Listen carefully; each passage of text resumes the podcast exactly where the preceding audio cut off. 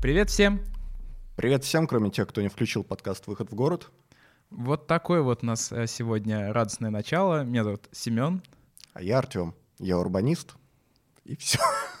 Ты урбанист, хорошо. Городской а, планировщик Ты, ты наконец-то принял это все-таки. К концу, к концу сезона ты будешь называть себя урбанистом и не бояться, и не стесняться этого. Вот. Сложно, сложно. А, хорошо, Артем о чем мы сегодня с тобой поговорим? А, ну вот мы тут уже несколько выпусков говорим о городском планировании, об урбанистике и так далее. А сегодня у нас такой экзистенциальный выпуск. Какой-какой? Экзистенциальный. А, экзистенциальный. Вообще, а мы нужны? Вот городские планировщики, городское планирование. Господи, как жизненно. иногда, иногда я сижу на работе вот, и думаю, я иногда... Да горено все. А я вот иногда, знаешь, не могу уснуть, и вот тоже думаю, а зачем я живу? а нужен я. В общем, мы сегодня поразмышляем, а вообще нужны ли мы? Или, или, может быть, нам зря платят нашу зарплату, и нас пора выкинуть, и все само, само все решится, как-нибудь рассосется. Семен. Да. А у тебя вообще есть какое-то понимание, что такое городское планирование? Какое-то определение, емкое, четкое? Э, нет, у меня, наверное, нет такого определения.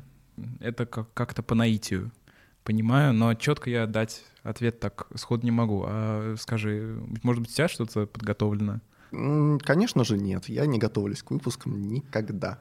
Это правильно.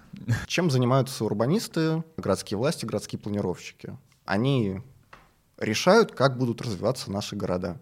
Вот я вот так себе представляю городское планирование на самом деле. Ну да, ты хочешь сделать э, какую-то территорию, город, страну лучше, да? да? То есть ты считаешь, что ну, город как, в, нашем, да, как, да. в нашем случае. Да, да, наверное, да. А всегда ли было так?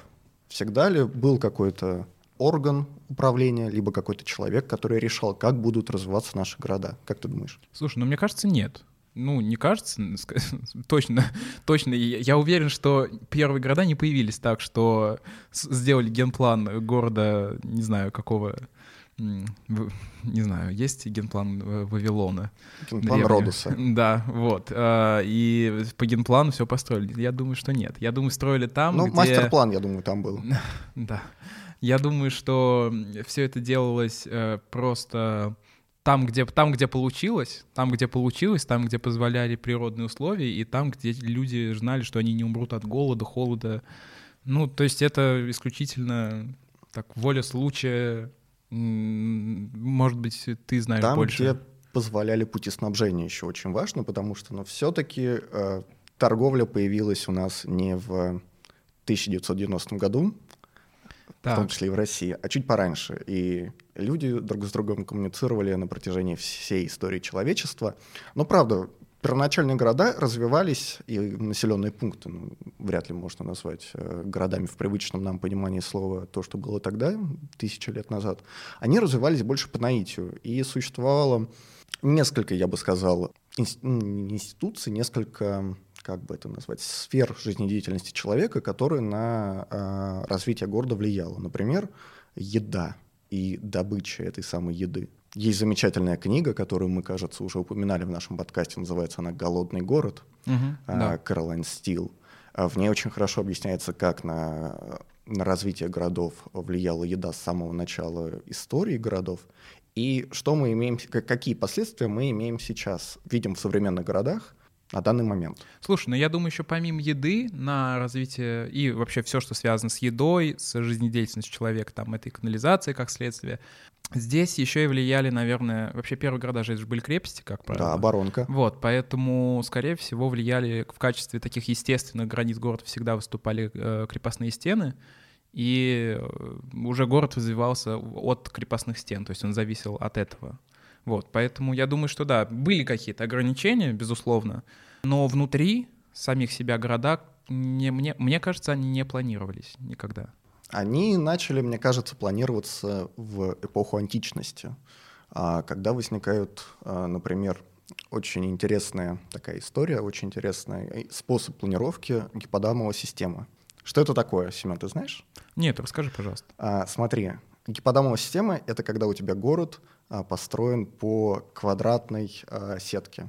Mm. Например, mm. Манхэттен. Вот самый, ну, конечно, он был не в античной Греции, он чуть попозже появился, но там четкие, четкие кварталы, они, правда, не совсем квадратные, они прямоугольные, но принцип схожий. Или в Барселоне, например, в районе Эшампле, если я правильно помню. Там такая же система, у тебя есть э, квадратные, квадратные кварталы, есть улицы, которые пересекаются под прямым углом. По этой системе в разное время были распланированы, например, Перей, Манхэттен, Барселона, не знаю, что еще.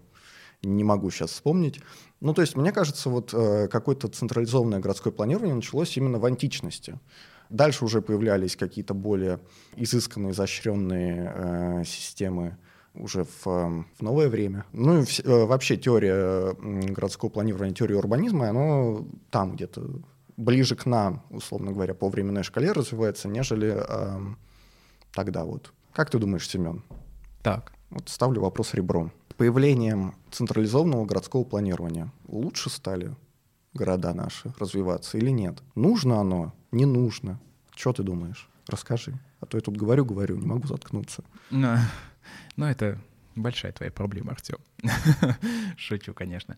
Вопрос в том, о каком централизованном планировании мы говорим. Если это создание городов с нуля, как это было э, раньше, то это один вопрос, потому что, ну, наверняка создание городов по таким генпланам, каким-то по регулярной сетке и так далее, оно проще, удобнее, эффективнее. Но здесь важный вопрос. Если мы говорим о реконструкциях городов, и э, реконструкциях, согласно генпланам уже таким централизованно разработанным, то, ну вот, например, там генпланы Москвы много, многочисленные, парижская реконструкция, то здесь ведь возникает вопрос в том, что такие крупные генпланы, городские, централизованные, масштабные, они же часто несут больше идеологический смысл, а не про качество жизни, про чтобы сделать там город удобнее. Они ну вот там в случае с Парижем такой бытует э, распространенная теория, что это просто было сделано для удобства передвижения войск по Парижу и так далее, для разгона бунтовщиков. Чтобы было сложнее баррикады строить. Да, да, да. Ну то есть э, и часто же это делается еще из идеологических причин. Там если в Москве это мы, значит, строим новую столицу, столицу нового мира, все должно быть парадно, поэтому снесем мы всю эту труху, э, расширим проспекты. Ну то есть э, это не про качество жизни совсем, поэтому улучшилось ли в такой ситуации вообще, наверное, качество жизни типа, рядового человека стоит на последнем месте в, в таких э, при реализации таких крупных генпланов. Ну, обожди, обожди. Ну, тот же самый Париж. Ты хочешь сказать, что качество жизни рядового, э, рядового парижанина после планов Османа, после того, как там появился, появился бульвар Севастопольский, вот эти классные здания с песчаником, стало красиво, и вот эти самые трущобы были снесены, там появились красивые удобные здания, куда этих самых горожан, ну, не всех, конечно. Я, Артем, я думаю, во-первых, ты ошибаешься, и горожан, которые, которые, как и сейчас это происходит при реконструкциях, их переселили, я не могу судить, я не знаю этот За кейс. Парижскую кольцевую. Да, но переселили их, я думаю, За явно не в эти красивые дома рядом с бульваром, а эти красивые дома рядом с бульваром передали нужным людям. Ну, я думаю, что так было, и так есть, и так будет. Вот. Вот тот вопрос, который ты поднял, собственно, это один, тоже одна из причин, почему я считаю, что централизованное городское планирование — это не то, чтобы всегда благо. Такое планирование часто разрушает какие-то сложившиеся связи, культурные, социальные в сообществе, потому что, ну вот был, э, значит, у вас были тесное соседское сообщество, а у вас между вами бульвар прорубили, и все, и вас выселили на разные части города, и ваша коммуна уничтожена. И этот кейс э, вообще такой, вот это вот это часто видно в, на примере американских э, городов. На, во время реконструкции кварталов, ну, по крайней мере, я знаю кейс Нью-Йорка, э, где один из черных районов, когда реконструировали и джентрифицировали, уничтож... ну, как бы людей переселяли, и в какой-то момент там снесли, в качестве, из-за реконструкции снесли местную церковь, куда ходили местное чернокожее население. И люди потеряли единственное место сбора сообщества. То есть они просто стали разобщены, и они потом в своих, э, значит, э, интервью говорили, что нам стало хуже вы сделали там нам торговый центр, вы сделали нам кинотеатр и сделали какой-нибудь модный фастфуд и магазин одежды, но вы уничтожили нашу культурную идентичность, поэтому в, в этом проблема. Такие масштабные генпланы, они смоч... идеологически очень мощные, и вообще реконструкция, идея реконструкции. Вы, вытащить, это же еще идея такая, что раньше было плохо, все плохо было, а сейчас мы сделаем классно, хорошо, красиво, с широкими проспектами. Это же тоже не совсем правильно, не учитывается вот этот маленький человек и его потребности. Вот ты упомянул Нью-Йорк, давай перенесемся немножко южнее и поговорим о маленьких людях в Бразилии. Да, неожиданно, неожиданно. Но у нас сегодня маленький путешествий. Да, э, Весселс. Напишите нам. В общем, Фавелы — это же вот как раз такой большой-большой пример отсутствия централизованного городского планирования. У тебя посреди города есть трущобы, внутри которых происходят процессы, неподконтрольные внешним властям, которые развиваются по своим собственным законам, у них нету какого-то единого органа, который планирует вот эти самые фавелы, как они будут развиваться, как они будут жить. И то есть это самый яркий кейс такого вот бесконтрольного роста городских территорий. Как мне кажется, вот отсутствие городского планирования на этих самых территориях не дает возможности обеспечить, вот, в частности, не дает возможности обеспечить приемлемые какие-то минимальные уровни жизни для фавелчан. То есть нету возможности провести туда, условно говоря, централизованное водоснабжение канализацию. Вот нет возможности туда провести. Люди все нечистоты сливают на улице или куда они там сливают их, не знаю. Городское планирование — это не только вот планирование физического пространства, это еще планирование сервисов. Нет возможности подвести туда не общественный транспорт, нет возможности обеспечить э, эти самые фавелы школами, здравоохранением, полицией и так далее. Вот как ты думаешь, что с ними делать-то? Их так и оставить, потому что если сносить фавелы, это нарушение местного сообщества, и все будет очень плохо. И расселять этих ребят не надо, даже если это э, повысит уровень их жизни и повесит какой-то, э, повысит потенциал территории.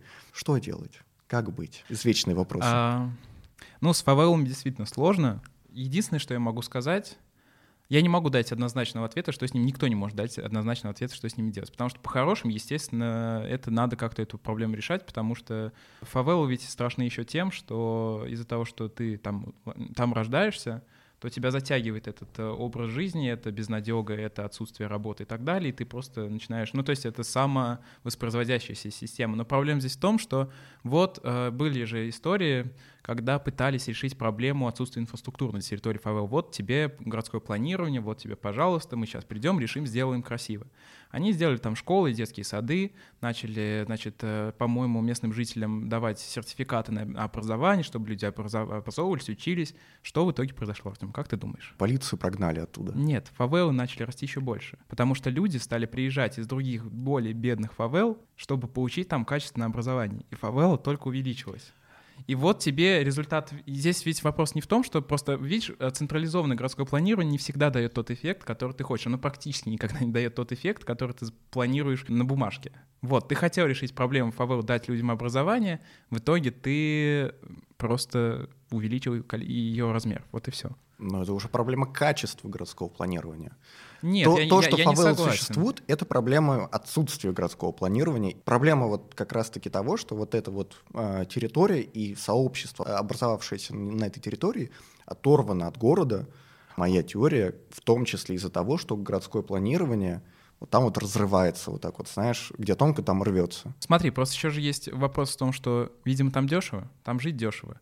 А если ты делаешь какое-то централизованное планирование, ты строишь там определенного качества, ты, ну, в общем, это дороже всегда.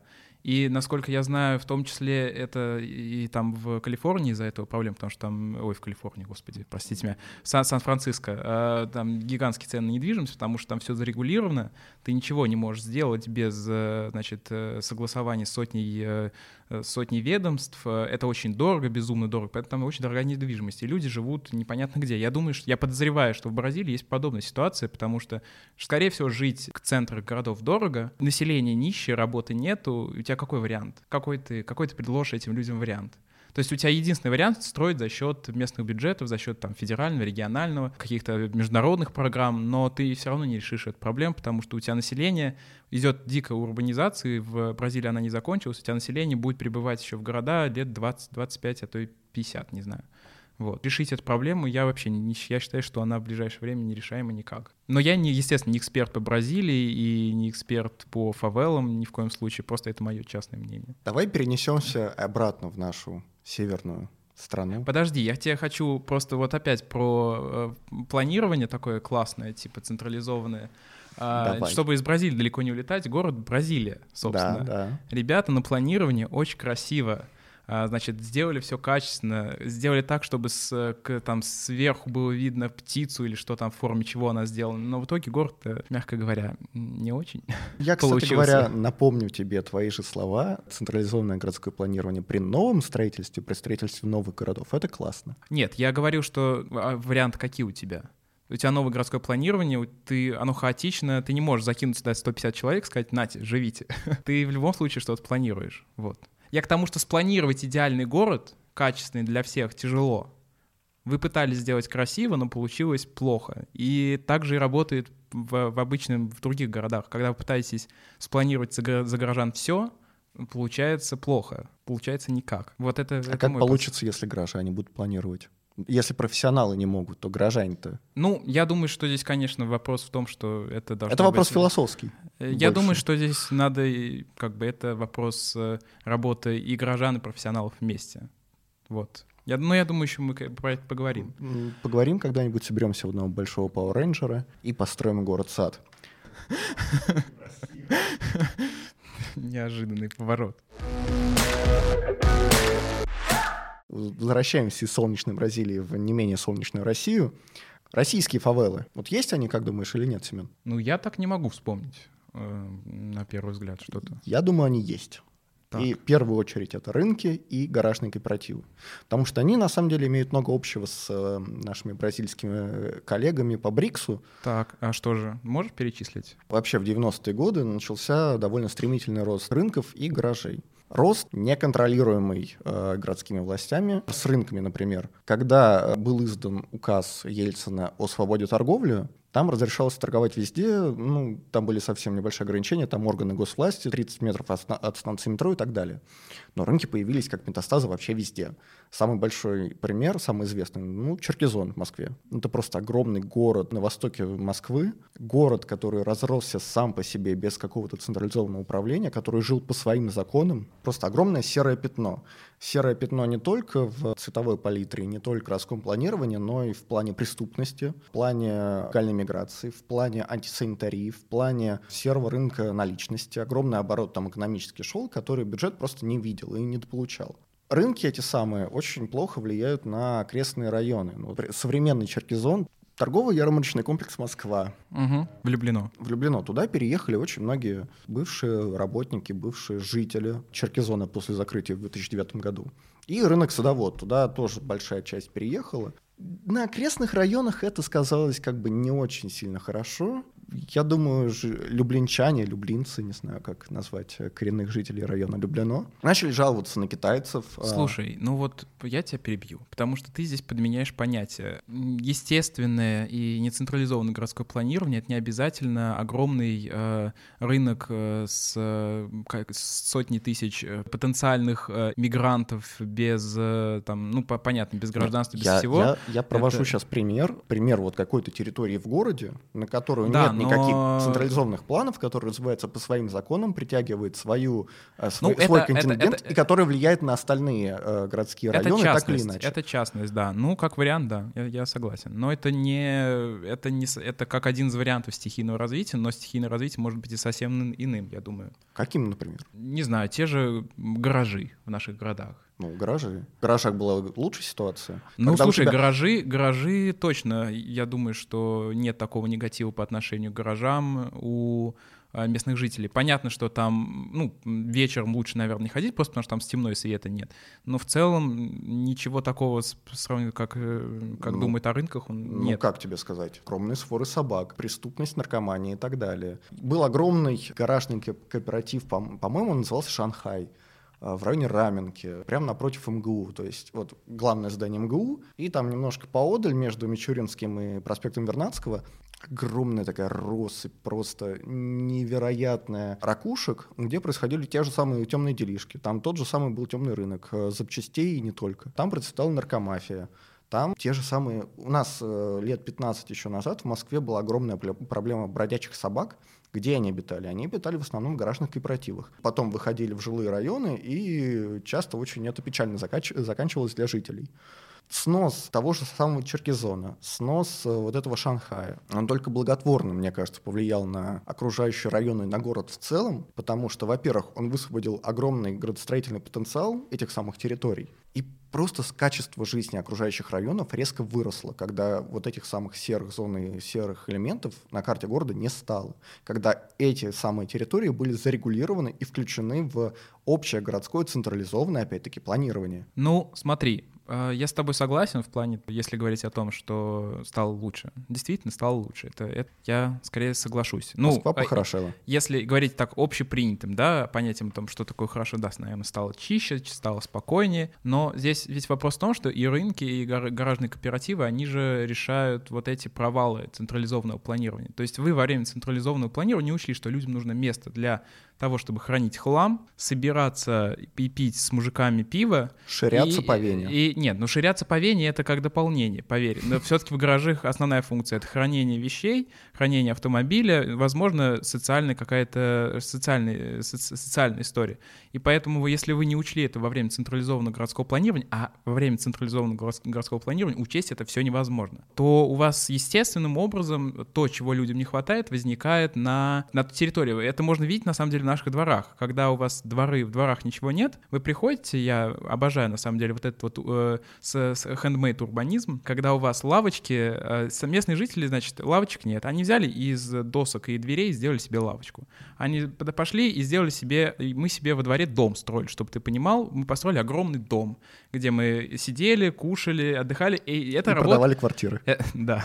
Это работает, на мой взгляд, примерно так же. Это провал централизованного городского планирования, и поэтому у вас э, местные жители объединились и решили, что вот нам нужно какое-то место, вот вот у нас пустой участок, его никто не использует, давайте мы тут сделаем. Почему нет? Ну, потому что, мне кажется, лавочки и гаражи, где тебя могут ножиком пырнуть, это немножко разные я к тому, что это Нет, я, рабо... я к тому, что это работает примерно одинаково, что у тебя есть провал некоторый, и люди своими силами пытаются это решить как-то. Вот и все. И людям не хватало места для хранения, им не дали этого места для хранения, для хранения автомобиля, для хранения вещей, квартир э, хрущевки маленькие, хранить вещи негде, им дали гаражи. Вот храните там.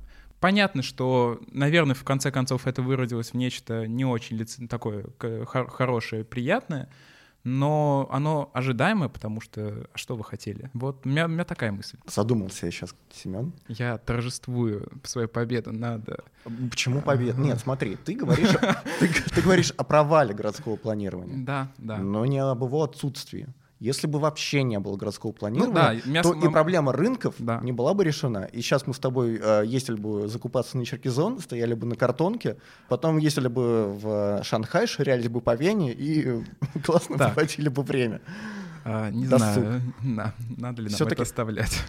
Нет, конечно, надо. Все-таки городское планирование, оно призвано, оно призвано такие проблемы искать и искоренять. Но оно же, Если... оно же самой создало проблемы, самой ее решило. Ну, причем решило как? Оно просто все снесло и сказало, что у вас теперь этого больше нет. Альтернативы людям не предоставили, не сказали, что мы вам сделали качественный, а, значит, э, склад для хранения ваших личных вещей, э, вещей, а, склад для хранения ваших личных вещей, либо сделали какие-нибудь полки в, значит, ваших подъездах, чтобы вы вещи могли там хранить и велосипеды.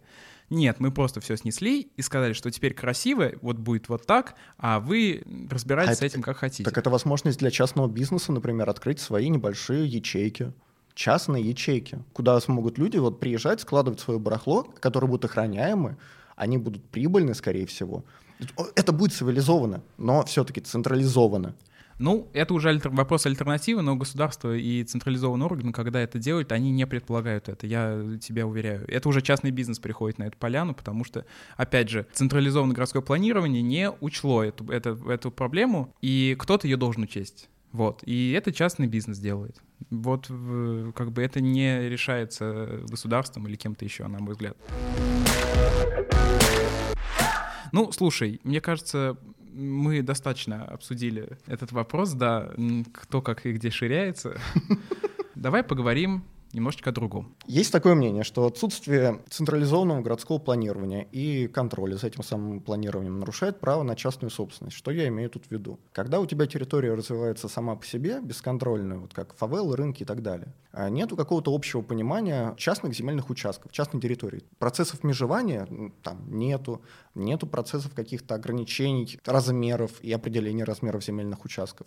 И возникает очень часто передел собственности, когда приходит какой-то дядька к другому, менее э, сильному дядьке, говорит, вот твоя земля — это моя земля вообще-то. И тот дядька, он часто очень э, либо уезжает в неизвестном направлении, больше никогда не появляется, либо просто его ущемляют, меньше становится его, типа его в кавычках частная собственность и так далее. То есть нету какого-то регулирования, нету регулирования вот этого вот права на частную собственность на территориях бесконтрольного роста. Что ты об этом Слушай, думаешь? Есть ну, такая проблема? Во-первых, мне кажется, ты немножечко смешал две задачи э, государственные. Это зона, вот задача контроля за соблюдением прав собственности, это какой-нибудь условно сейчас кадастр и так далее, и все, все, кто этим занимается там, да, и централизованное планирование, потому что э, то, что ты говоришь сейчас, решить можно просто создав институт контроля за частной, ну, за соблюдением прав. Это суды, которые разрешают эти проблемы. Для этого не надо иметь централизованное управление. Если, если ты нарезал этот участок, он у тебя есть, и ты договорился со своим соседом, то, пожалуйста, вот он твой участок, будь добр его соблюдать. Это, это первое. А второе, такой вот вопрос. По-твоему, централизованное планирование не нарушает прав частной собственности? Нет. А как же, когда у нас во всех институтах, э, во всех странах есть институт э, изъятия земель, когда у тебя, когда тебе говорят, нам надо построить федеральную трассу, поэтому твой дом будет снесен. Без, без э, шансов, все, он будет снесен. Когда, ты, когда у тебя находят э, э, месторождение, значит, э, полезных ископаемых, тебе говорят, твой дом будет снесен. Все, без, без апелляций, без всего, иногда без компенсаций. Это ли не нарушение частной собственности? Это и есть централизованный городской. Когда тебе э, в центре Москвы говорят, твой, даже центр Самары, мои любимые, тебе говорят, твой дом гнилушка, он будет снесен, там будет построен новый 16-этажный ЖК. И все это в рамках централизованного планирования. У нас генплан принят. Это как раз-таки вопрос правил игры. Если у тебя при нормальном, нормально работающих инструментах власти предусмотрено, что вот, да, действительно, если нам нужно построить какой-то объект федерального значения, какой-то аэропорт международный нам надо построить, но у тебя там дача, вот 6 соток твои стоят, если тебе предусмотрена нормальная компенсация за это, если тебе выдадут там, не знаю, в 10 километрах нормальный земельный участок. В 10. А, ну, а я не знаю, какая... Неплохо. Я, я не знаю, какая санитарно-защитная зона у, у международного аэропорта. Если тебе какую-то компенсацию э, нормальную и приемлемую, если она предусмотрена, то это, класс, это классно. Это, это тот самый баланс между правом на частную собственность, нуждами конкретного человека и нуждами общества в целом. Для меня немножко парадоксальная ситуация, когда вот, да, есть какой-то большой проект, которым будут пользоваться миллионы людей, не знаю, есть какой-нибудь аэропорт, вот надо ему... Аэропорт Хитроу, например, в Лондоне. Самый оживленный аэропорт Британии, один из самых э, пассажироемких в Европе там уже лет 40 не могут построить третью взлетно-посадочную полосу, потому что не могут договориться с местными жителями. Чтобы ты понимал, аэропорт Хитроу, он, там две взлетно-посадочные полосы, это огромный международный хаб. Две взлетные полосы — это мало. Он работает, по-моему, с 5 утра или 6 утра до 11 вечера. У него огромное ограничение. Ему вот расширение позарез нужно. Это привлечет в город больше инвестиций, больше э, сможет обслуживать пассажиров. Это привлечет дополнительные деньги британским авиакомпаниям, и в целом экономика будет чувствовать себя лучше. И, ну, то есть экономика и опосредованно общество. Но местные против. Вот местные против, и они тормозят, тормозят весь этот проект уже лет 40. В России, конечно, я понимаю, что, да, ск- это, скорее это, всего, это, эти из, дома... Из разряда фантастики просто. Да, эти дома бы сгорели э, в лучшем случае. Ну да, но, если жители там еще успели выйти. Да, но извините меня, такой крупный международный проект, э, крупный, очень нужный проект, когда его тормозят несколько жителей, жителей там двух деревень. Это правильно, по-твоему, или нет? Это, ну, вот, это частная собственность. Частную собственность там защищают, да. Но делают хуже для Ну, здесь вопрос, понятно, народа. соотношения там общественного и частного. Опыт показал в Великобритании, что если приоритет делается в пользу частного, то развитие страна стабильнее идет. Вот, потому что, понимаешь, когда частные интересы, они понятные — это качество жизни, ну, интересы простого человека, да, они понятны. Это качество жизни, это просто, чтобы было хорошо, удобно жить, вот, ну, если так обобщить, да. А общественные интересы, они могут меняться вот по щелчку пальцев. Пришел другой премьер-министр, президент-царь, и все, у тебя, ты был, вы были коммунисты, потом вы социалисты, потом вы либералы, потом вы монархисты, и у вас за сто лет поменяется 100, 100 строев, и все это вечно, и, и эти смены всегда ложится на плеч простых людей. Если частные интересы как бы имеют силу над общественными, то у вас все равно какой-то баланс будет сохраняться. Вот, поэтому я считаю, что в этой ситуации, конечно, это обидно, неприятно, но значит надо договариваться. А поступать как у нас, э, поджигать это, ну, мы ушли немножко в сторону, Нет, мне кажется. Поджигать, конечно, нельзя и да. не надо, но... Просто здесь еще возникает проблема в том, что вот эти централизованное такое планирование, по крайней мере в России, ну, я думаю, что это и в большинстве стран так, кто может этим заниматься? Это очень узкие специализированные институты, которые с большим багажом. Ну, это Москва, в России Москва, Петербург и, возможно, ну, не знаю, еще 10 региональных каких-то крупных э, гипрогоров. Там есть, была раньше сеть гипрогоров, там Лен гипрогор. Ну, кто у нас этим занимается? Они планируют Стрелка, э, Лен гипрогоры какие-нибудь, Центр, э, агентство и так далее. Ну, то есть там 10 есть организаций, из них 8 сидят в Москве. И вот эти ребята приходят и делают генплан города Пензы, ну, они действительно, они сильные архитекторы, сильные аналитики, это понятно, но они не, не местные. Они не могут погрузиться в контекст толком. Даже за один, два, три выезда в Пензу понять всю суть сложно. И Получается, что у вас, значит, сформировавшийся за 200-300 лет город, говорят, что это все было неправильно, вот теперь вот так вот правильно мы придумали, мы архитекторы, мы так видим. А зная проблему архитектурного образования в России, когда людей учат проектировать просто в воздухе, в вакууме, без учета контекста, аналитики какой-то серьезной, то мы иногда и получаем так, что эти генпланы просто не исполняются, потому что они не жизнеспособны по своей сути. Если городские власти в этом заинтересованы, кто мешает создать нормальный работающий проектный офис, который внутри города будет, будет работать какое-то продолжительное время, отправит своих подчиненных, своих сотрудников на обучение, не знаю, в стрелку, в вышку, за границу. То есть подготовить специалистов для подготовки генплана, они вернутся в город, в свой. Ну, во-первых, это, это, это, это, во-первых, это затрата, а во-вторых, обученные московскими специалистами самарские специалисты перенесут московскую практику на место. Все, вот тебе и конец. И они будут также изучаться, как и все мы. Мы изучили, вот э, за, за, два года обучения мы выучили все генпланы Москвы. Мне кажется, мы их сдавали, учили, но никто не спрашивает э, историю развития генплана Самар, например, потому что всем наплевать. Есть два города. Ну, это э, российская специфика, но я думаю, что в целом в мире также, что есть крупнейшее архитектурное бюро, а еще лучше, когда вам делает мастер-план зарубежное бюро. Здесь вообще до свидания, потому что они не знают ни контекста, ни нормативного, ни социального, им нужно с нуля в это погружаться, ну то есть это действительно сложно просто. И главное тоже такая в нынешние времена проблема таких централизованных мастер-планов, генпланов. Вы сделали мастер-план, приняли его, все, начинаете действовать, и кризис. Пандемия, а наводнение, президент другой. Не знаю, в России это, конечно, большая редкость, но условно. Вот. И что делать? У вас город развивается по-другому. У вас, э, конте- у вас контекст другой. Ш- как? То есть идти четко по плану, который придумали 10 лет назад, странно, потому что ситуация изменилась. Придумывать новое, это надо еще 5 лет тратить, а кто вам не скажет, что еще ничего не поменяется. Естественные города, в чем их плюс, конечно же, такие естественно развивающиеся, они отвечают на запросы как-то механически. Да, это может быть криво, косо, но это как рыночная экономика, она Э, так или иначе подстраиваются под изменения, они более гибкие. А централизованные города, они не то чтобы не подстраиваются, просто им тяжелее, наверное. Мне видится, что да, если сделать генплан какой-то вещью не, не то чтобы, ну как это сказать, вот придумали 10 лет назад, и еще он действует там 15, ну, то есть 25 лет, ты сейчас где-то в середине, и вот он полсрока он действует, полсрока еще ему нужно действует. Ты по нему четко развиваешь город вне контекста, вне того, что за 10 лет многое поменялось в стране, в мире, в городе. Мне кажется, важно определять общие векторы развития города каким-то единым документом, не знаю, стратегическим развитием, планом стратегического развития, тем же самым генпланом, мастер-планом, неважно.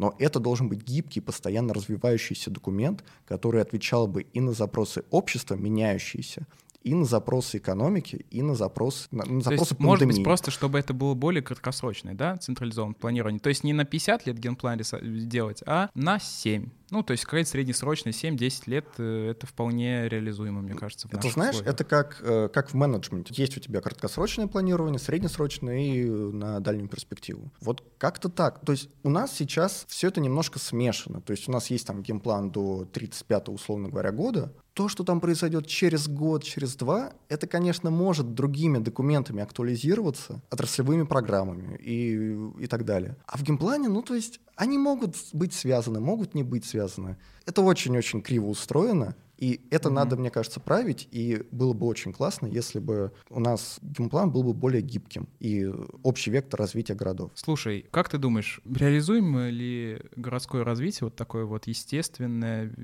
развитие без планирования вот сейчас, на данный момент? В России нет, потому что э, развитие без вот без понятного, без э, определенного вектора единого приведет к хаосу. К те же, ну, как мы уже обсуждали, не знаю, рынки, вот это вот все вернется. Жесткая рука нужна. Ну, то есть в ты говоришь... строительстве вот ага. именно жесткая рука Ты говоришь, нужна, что нам... центральное такое планирование дает какую-то сетку, схему жесткую, но в которой внутри теоретически может вот в этих ячейках что-то там меняться, быть более гибким, но сама структура жесткая остается, так? Смотри, она, во-первых, должна быть, эта структура, жесткая, не жесткая, это уже э, другой вопрос, она должна быть, но она должна быть более, как раз-таки, более динамической. Сейчас, правда, есть огромная проблема, что вот у нас э, генплан принят, никак не актуализируется, вот он должен поспевать за трендами ну, там, общества. Там, там сложно. Дело в том, что с, вообще с генпланом, там, чтобы его актуализировать, там вообще целые, целые, целые вообще эпопеи, и это, вот, чтобы актуализировать, это, это идет один-два года просто актуализация, ну, то есть это безумно долго, поэтому... Ну, и это проблема, угу. и ее вот как раз-таки надо решать, но полностью отказываться от инструментов городского планирования централизованного нет, нельзя, не сейчас. Возможно, когда-нибудь, да, мы придем к такому моменту, когда общество и городская среда будут к этому готовы, но не в данный момент. Ну, окей, я тебя понял. понял. Смотри, я на самом деле с тобой согласен э, в плане того, что городу, конечно, нужна сейчас какая-то жесткая структура, сетка. Но мне кажется, что современным планировщикам надо подсматривать какие-то идеи естественного города, потому что сейчас есть какое-то понимание, что ну, надо сделать красиво, красивые кварталы, красивые, это, красивая какая-то структура. Сами, я сам с этим сталкивался, когда мы делали исследования там по одному из городов. Ты рисуешь, значит, такую зону, зону развития, и ты рисуешь его идеально по улице, ровно, чтобы красиво было, но ты не учитываешь то, что у тебя буквально, может быть, тебе надо провести чуть дальше эту зону, чуть э, сделать не красивее линию, не ровнее. Наверное, надо как-то учитывать вот эти особенности развития естественного города, потому что часто рисуют просто, чтобы было красиво. Это вот первое, наверное, что бы я хотел сказать. Да, давай вот я ага, тебе немножко да, прерву и прокомментирую. Да, ага. А, это, я думаю, надо подсматривать и учитывать, но тут еще огромный вопрос работы планировщика с обществом. Не вот с местными сообществами, в частности, а с обществом в целом, то есть со всеми жителями города, чтобы и жителями, и институциями, со всеми стейкхолдерами, которые в городе есть, ну, да, а, чтобы конечно. их подготавливать. И вот чтобы их, э, вот, вот эта подготовка стейкхолдеров, она все равно э, займет какое-то время, и вот это, э, на вот это время и нужно вот четкое городское планирование, чтобы потом уже отпустить город в свободное плавание. Ну, это, знаешь, это как вот жизнь человека. Типа ты растишь ребенка до 18 лет а потом в 18 он... Слушай, кто-то до 30 растит. Ну, кто-то... Да, тут опять-таки важно не переборщить и отпустить все-таки свободное... Э, важно провести грам... грамотно провести сепарацию. Вот, ну, же и с городским да. планированием, и со всем. Ну и в целом, мне, я еще хотел бы добавить просто вот про такую идею, что, ну, сейчас э, тоже у нас как-то проектируются э, монофункциональные вот эти вот зоны. Сейчас, мне кажется, уже пришло время развить каких-то смешанных смешанных территорий, сейчас смешанного функционала, и это могут быть и гибкие вообще гибкие офисы, гибкие здания. Ты в, в один, значит, день это в одно время это здание больница, в другой день торговый центр, в зависимости от нагрузки. Ну, то есть такая какая-то должна быть инфраструктура. И вот недавно ОСИ проводил конкурс э, идеи гибкого города, и она собрала там сколько-то, я уж не помню, сколько-то, 21, по-моему, идеи по развитию инфраструктуры в рамках гибкого города. То есть гибкий город — это поселение, которое приспосабливается к э, меняющимся условиям э, окружения. Вот. Мне кажется, что, наверное, в будущем это был бы самый оптимальный способ э, совмещения и планирования одновременно, и, естественно, городского развития. Смотрим в будущее с оптимизмом. Ой, да, это бы, Это, это мое. Оптимизм, вера в будущее и счастье. Yes future, да? No future. No future — это не наша идея. Как говорил классик. Да. А, это был подкаст «Выход в город». Да, это мы. Подписывайтесь на нас. А, на мы... Артема, на Семена, да, на, наши, кстати, на наши чаты. Кстати говоря, э, есть у нас еще описание э, и ссылки в описании Инстаграма на нас с Семеном. Вот. Семен я не об этом узнал. да. Что ж, но пока подписчиков немного новых добавилось, но мы ждем с нетерпением. Да, у нас есть чат в Телеграме, называется «Выход в город ищите», там все наши обновления, дополнительные материалы и код на аватарке. У нас есть почта, куда можно писать. А, тоже найдете ее Назовешь в описании. ее? город.подкаст собака.gmail.com. Мы выходим на всех платформах для подкастов. Вот, а еще у нас есть отменное чувство юмора и, оценки, и жажда жизни. Оценки в Apple Store у нас есть. Да. Ой, господи, Apple Store. Да. В Apple подкастах. Да, мама похвалила подкаст. Красиво? Да. Красиво вошла в грешную жизнь. Да, вот на этой прекрасной ноте, ноте мы будем да. прощаться, наконец-то. Да, это был Артем. А это Семен. Все, всем пока. Алоха.